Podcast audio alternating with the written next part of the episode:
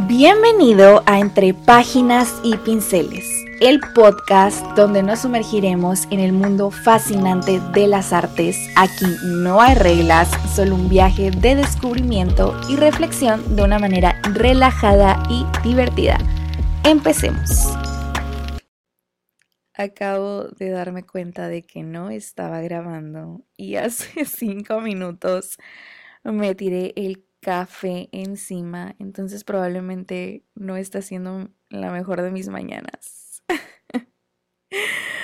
Buenos días.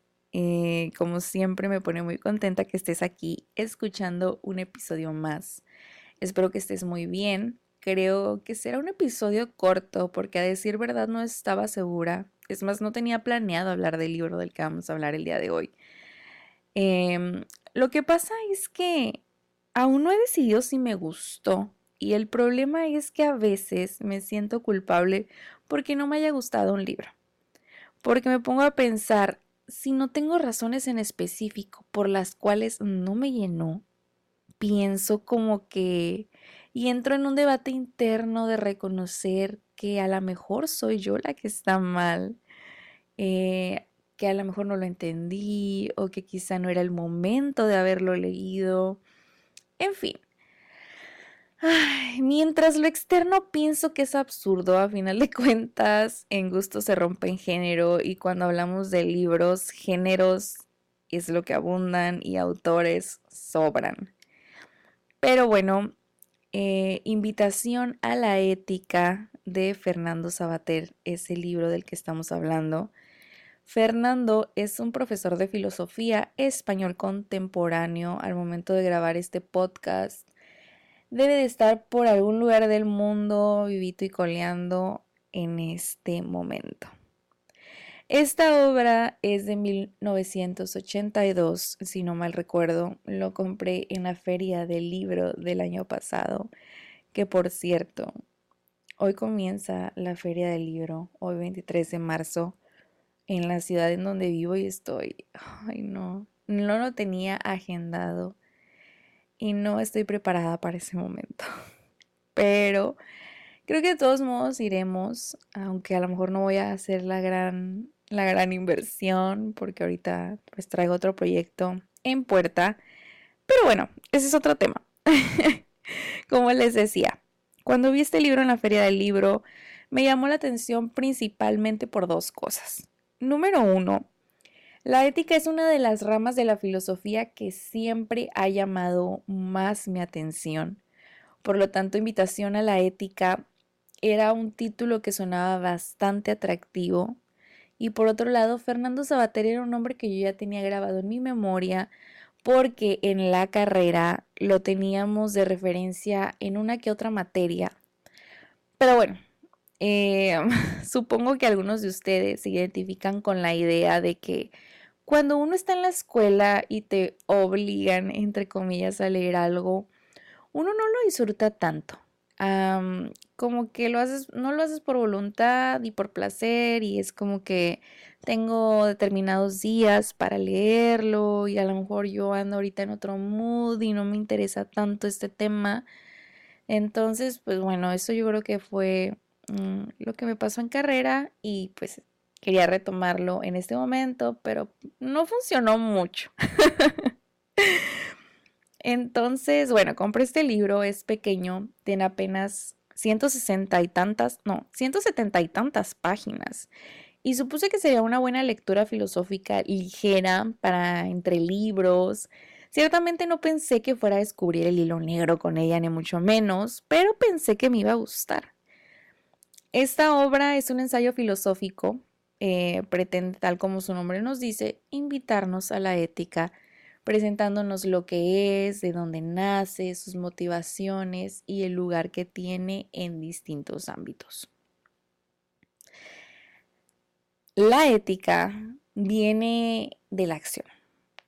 Es decir, el hombre es un ser activo y se realiza a sí mismo en su actividad desde que es puesto en este mundo llamado tierra, busca, no busca adaptarse a su entorno, sino adapta su entorno a él.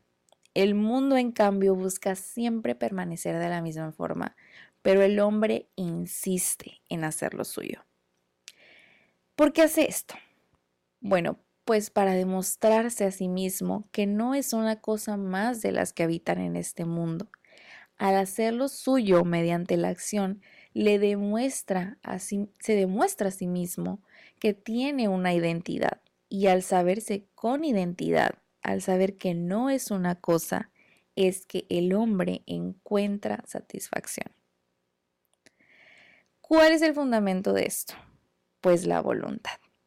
Y pese a que ha existido a lo largo de la historia de la filosofía un debate en que, ¿qué tanta, o sea, qué tanta voluntad tengo?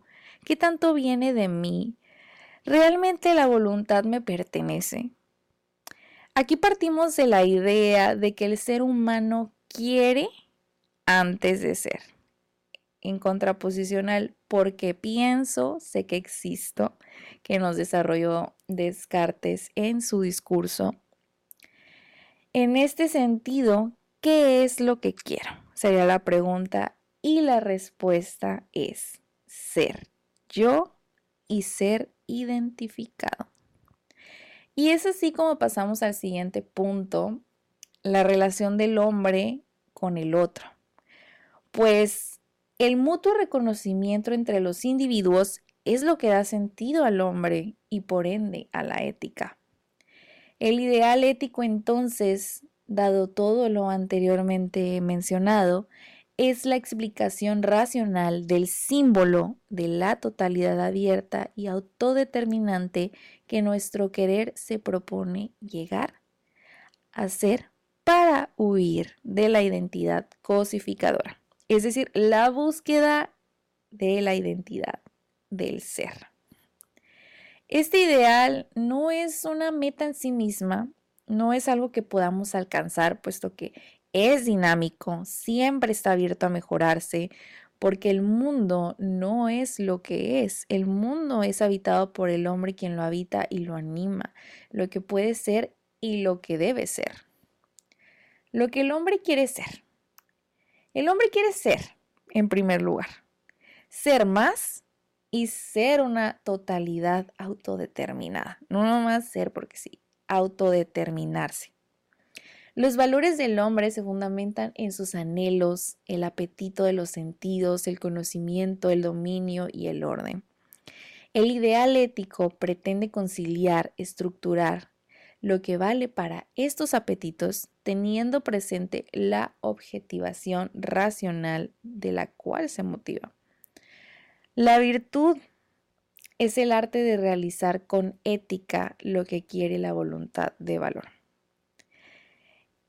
En este mismo camino nos encontramos con él, la relación que tiene la ética y el ideal ético con el mal, por ejemplo, el amor, el humor, lo sagrado, etc.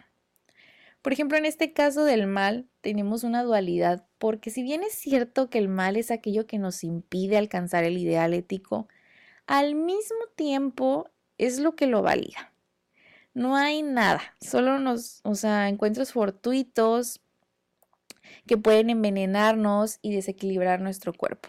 Pues el alma es la que daña al cuerpo y no al revés. Eso pues por la voluntad que goza el alma. Por otro lado, cuando hablamos del amor y la ética, el problema es que es más fuerte el amor que la ética. Se sobrepone ante ella y no es compatible con esta porque aísla toda su fuerza hacia un solo individuo.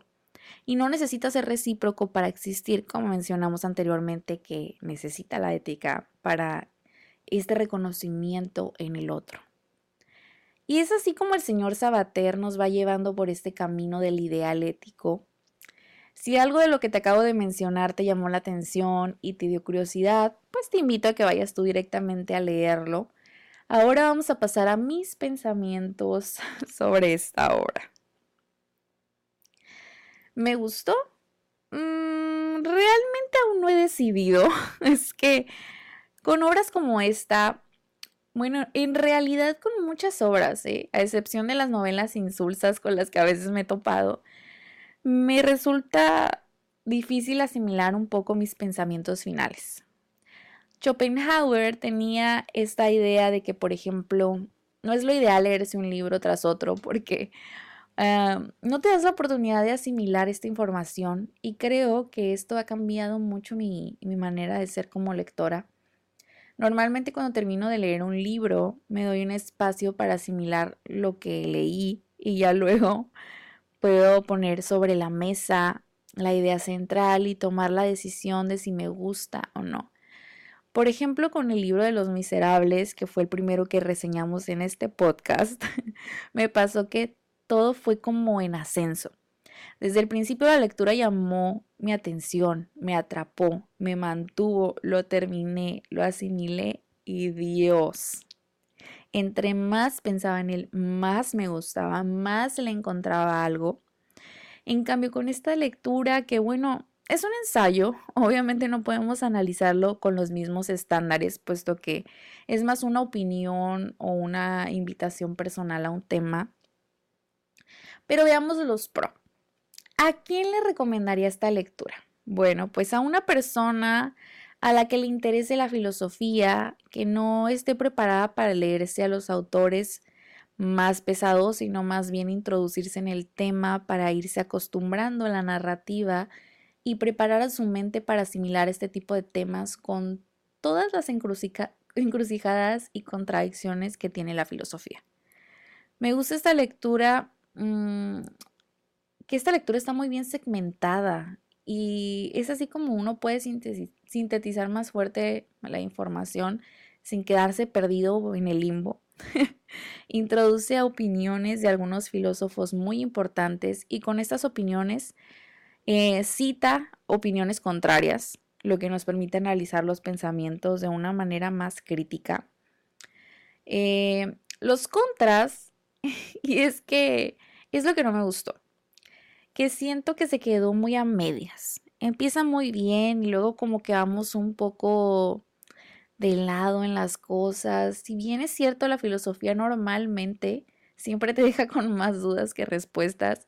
Creo que este es uno de los casos en los que sí se me fue un poco la manera de plantear las cosas a la mitad del libro. O sea, como que íbamos bien y ya luego no sé qué pasó. Eh, se me dificultó disfrutar el proceso de leer este libro.